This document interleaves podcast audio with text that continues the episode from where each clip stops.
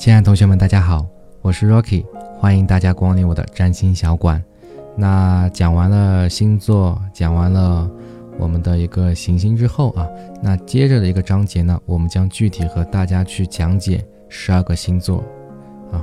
那如果你听过很多关于星座讲解课程之后，你会发现，很多人呢对于宫位的解释啊，会比较的生搬硬套。就很多时候你很难去理解，说为什么这个宫位它代表是这个意思，我很难去理解，很难去理解。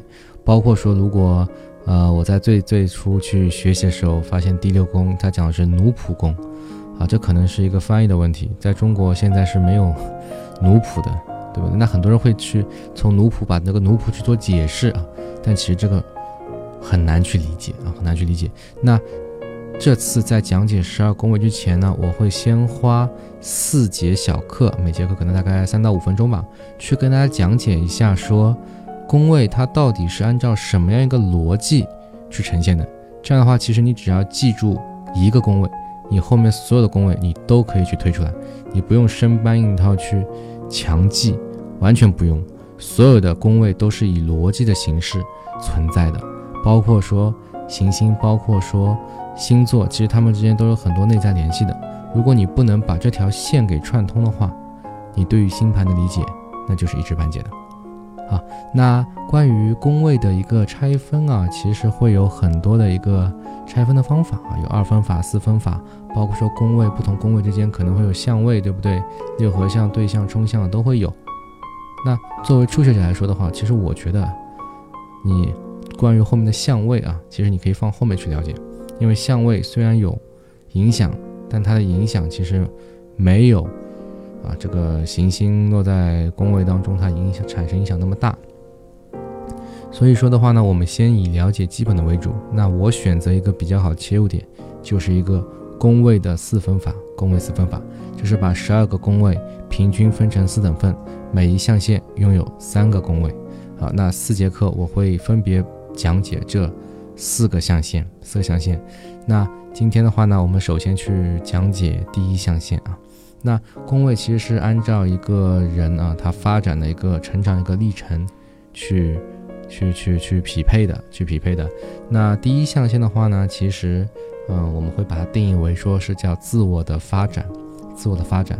因为其实人这一辈子就是去不断的去发现自己。很多人会说，问自己一个问题，就我是谁？我从哪里来？我要到哪里去？这是个哲学问题。其实千百年来都没有一个标准答案。那人生就是一场冒险之旅，去发现真正的自己。包括说星盘也是一种工具，去帮助大家了解我到底是怎样的人。那一到三宫呢？其实对应的就是这个，就是自我的一个发展。一宫是什么？一宫很多人会说，一宫就是代表自我，对不对？那为什么是代表自我呢？那以这样的逻辑去理解，非常非常容易啊。那一宫的话，就是代表一个婴儿，他刚刚出生啊，诞生到这个世界上，他其实呢，嗯，刚刚离开母亲，其实他对于自我的认知其实是模糊的，因为他不知道说我是不是真的存在，所以他需要花很多时间去证明自己是真的存在于这个世界上，自己跟别的别的生物啊，它是完全不一样的，他得证明自己是活着的。所以婴儿很多时候会去叫啊，会去哭啊，会去引起别人注意啊，其实都是这个目的。所以第一宫其实代表是说说自我，我得证明我自己是存在的，而且是跟别人不太一样的啊。这是第一宫，第一宫。那第二宫的话呢，就是安全感。那我意识到自己是独一无二的之后，对不对？意识到自己独一无二之后，那接着的话呢，我就很担心说，哎，那我到底能不能活下来呢？对不对？那你知道说，这个世界上如果你没有依靠，一个婴儿是非常难以存活的，所以他需要有安全感，就安全感是帮助自己确定我能够活下来。那很多人会说二宫金牛座嘛，代表是什么？代表是说是金钱，对不对？是对，也是不全对啊。因为一般而言的话，金钱是最容易能够给人带来安全感。如果你这边呢换成是个物质的话呢，可能会更好一点，因为人只要。活着，他才有希望去做后面更多的事情。所以你看，第一宫意识到我自己，啊是不太一样的。那第二宫的话，就是我要去找安全感，对吧？让自己活下来。那第三宫是干嘛呢？第三宫很多人会比较清楚嘛，心智、沟通、交流。为什么呢？那我觉得自己活下来没有什么太多问题之后，那我接着我就要去跟别人去搜集信息嘛，对吧？我要去搜集更多信息，帮助自己成长嘛。你说你活都活不下来，你会跟人聊天吗？绝对不会。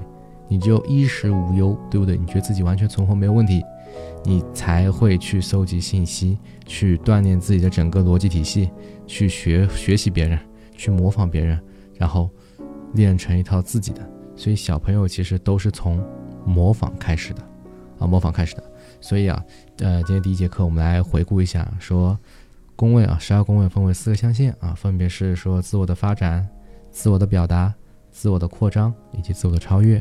那今天呢，我们讲的是第一章，就是自我的发展，它分别涵盖的是一宫到三宫。一宫啊，最后总结一下，一宫就是诞生到这个世界上，呃，觉得我是一个知道我自己是个独一无二的人啊，我知道自己是与众不同的啊，我知道。那二宫呢，我要寻找安全感，让自己能够存活下来。那三宫的话呢，就是我现在要搜集很多信息，我要去听别人说，我也想和别人去交流，我要去慢慢的。让自己去成长，所以为什么一到三宫是讲的是自我的成长啊？就是这个道理。好，同学们啊，那这节课到这里其实已经差不多啊，接近尾声了。那其他问题我就不多说，在下节课当中呢，我们会跟大家具体去拆解什么叫做自我的表达啊，自我的表达。好的，同学们啊，那如果你感兴趣的话呢，可以订阅我的专辑啊，专辑虽然前面录制的。质量可能不是非常的好，但是相信我，这个内容是非常棒的，因为很多它没有那么难理解。那我也是非常希望说，大家听完整个课程之后，可以快速的去解除自己的星盘。好，那让我们下期再见。